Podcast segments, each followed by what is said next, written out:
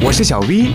每天放学回家打开门后，我都会发现妈妈在织微博，爸爸在刷微博。那我呢？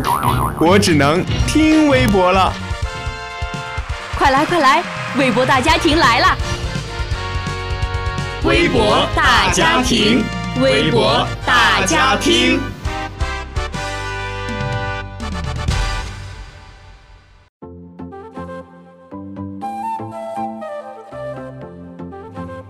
听众朋友们，大家中午好，欢迎收听本期的微博大家听，我是你们的老朋友晚辈。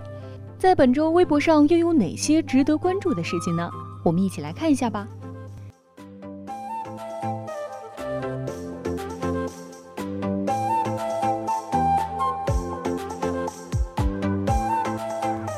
第一条微博来自生态环境部的官微“美丽中国，我是行动者”。二零一八年六月五号环境日主场活动于六月三号在湖南长沙举行。湖南省委书记杜家豪、湖南省省长许达哲、生态环境部党组书记、部长李干杰、中共中央宣传部副秘书长赵奇等出席活动。李干杰发表主旨讲话，在讲话中。李干杰就全社会关心、参与和支持生态环境保护提出四点希望：希望人人能成为环境保护的关注者，成为环境问题的监督者，成为生态文明的推动者，成为绿色生活的践行者。而微博上也随之发起了“美丽中国，我是行动者”环保打卡行动这样的话题。想要做到环保啊，就要告别一次性塑料袋、塑料瓶、一次性洗漱用品。拒绝宅，绿色出行，变废为宝，合理使用电器，节约用水，无纸化办公。一位名叫潘老师的耳钉的网友评论道：“环境就是民生，青山就是美丽，蓝天也是幸福。”是的，保护环境人人有责，从点滴做起，爱护我们的地球母亲。下一条微博来自新华网官微。沙特首次向女性发驾照。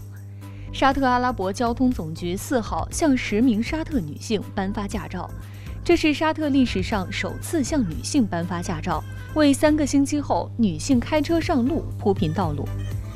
当天，沙特女性从交通部门官员手中接过驾照的视频在社交媒体上被大量转发，很多沙特网友表达对女性获得驾照的兴奋之情。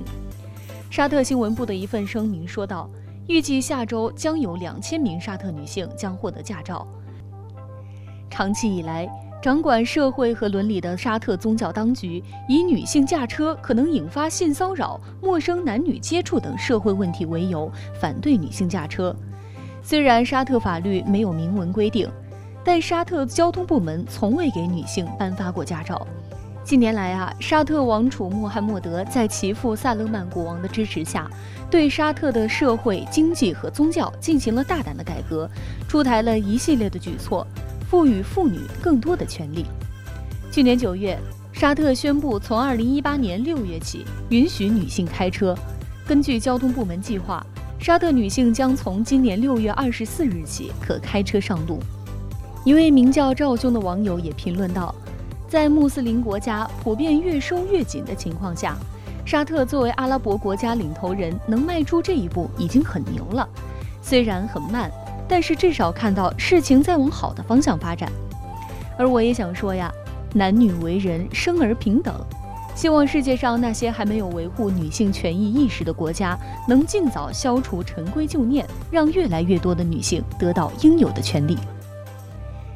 最后一条微博来自人民日报官微。六月三号，上合组织青岛峰会“青岛世界”六分钟超燃大片重磅亮相。六月九号到十号，上海合作组织成员国元首理事会第十八次会议将在青岛举行。届时，青岛将聚集全球目光，向世界展示中国城市的实力和魅力。六分十五秒，青岛城市形象宣传片《青岛世界》激情发布。中国青岛，青岛世界。一位名叫脑门儿的网友也评论道：“此次峰会啊，全青岛都做了大量的准备，环境设施建设更好了，地铁也加速建成了，道路更通畅了，街边的小摊儿小贩也整改了。预祝这次会议圆满成功，也希望啊会议结束后，当地政府能和我们全体市民也可以吸取经验，一直保持共同建设和谐宜居的青岛。而我也想说，这些年来，青岛并没有以所谓海滨城市自居，而是蜕变成为一座蓝色城市、海洋城市、可持续发展城市。如今，青岛不仅代表着山东的形象，更成为代表中国形象的城市。在这里，也希望能有越来越多的城市走向现代化的前列，希望我们的祖国越来越强大。